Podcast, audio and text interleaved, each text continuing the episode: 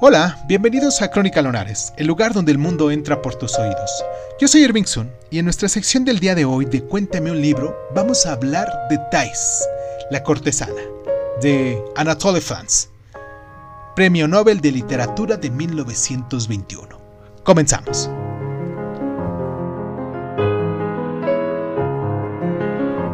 Tanta era la santidad de los hombres santos que incluso los animales salvajes sentían su poder.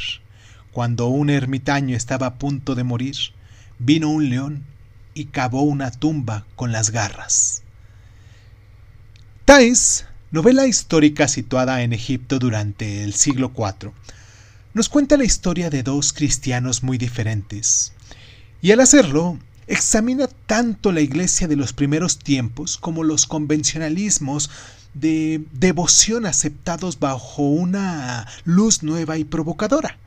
Esta novela describe la relación de Papnuse, el piadoso y ascético abad de Anioe, con la bella actriz y cortesana Thais.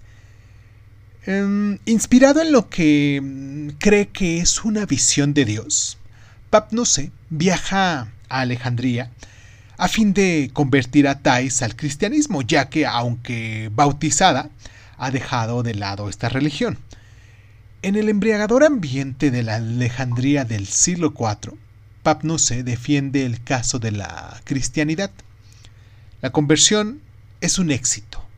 Thais se retira a un convento para llevar a cabo una vida de pureza y renunciación, pero Papnuse con su deber al parecer cumplido, se encuentra inesperadamente frente a una gran cantidad de nuevas tentaciones.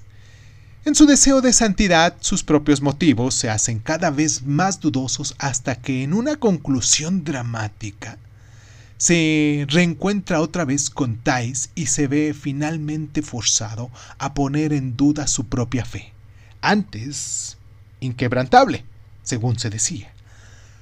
Con su matizado análisis de la moralidad y la voluntad humana, Thais expone las, las, inevitables contradicciones inherentes de la idea de pureza y pone en tela de juicio lo que el lector espera tanto de los santos como de los pecadores.